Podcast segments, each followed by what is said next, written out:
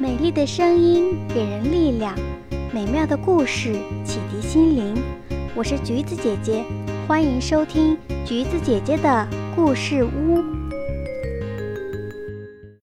小雨点和太阳公公，终于迎来了一个晴朗的天气。太阳公公笑眯眯的，高高的挂在天空上，给人们带来了温暖的阳光。地上的人们高兴极了。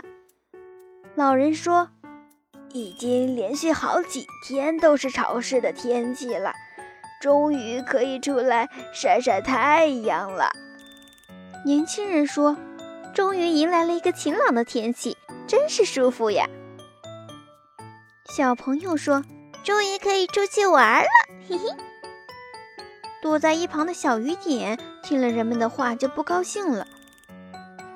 为什么太阳公公总是那么受人喜爱呢？为什么我就那么不受人欢迎呢？这时，小雨点决定去问问太阳公公。太阳公公笑眯眯地回答：“不是人们不喜欢你，而是你最近下雨下得太频繁了，人们觉得太冷了，希望迎来晴天。”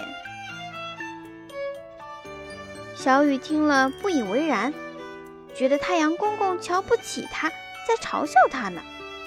小雨点生气了，决定再也不下雨了。过了一段时间，小雨点听见地上有人在说：“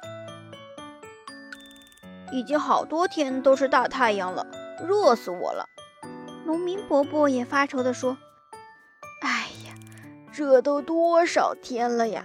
再不下雨，我这庄稼都要干死了。而小朋友也对妈妈说：“妈妈，我都不想出去玩了，外面实在太热了。要是能下场雨就好了。”这时，小雨点已经不想那么多了。他觉得地上的人们挺可怜的，生起了怜悯之心，就决定给人们下一场雨。下雨过后，这时的人们高兴得合不拢嘴，一切也被小雨点看得一清二楚。小雨点也高兴极了。这时，太阳公公躲在乌云后面，慢慢地走了出来，对小雨点说：“看到了吧？其实不是人们不喜欢你，而是他们希望我们俩交替工作。”只有这样，地上的人们才能过得舒心。小雨点似乎明白了太阳公公的话，于是决定隔一段时间就下雨，这样地上的人们才会开心快乐的生活。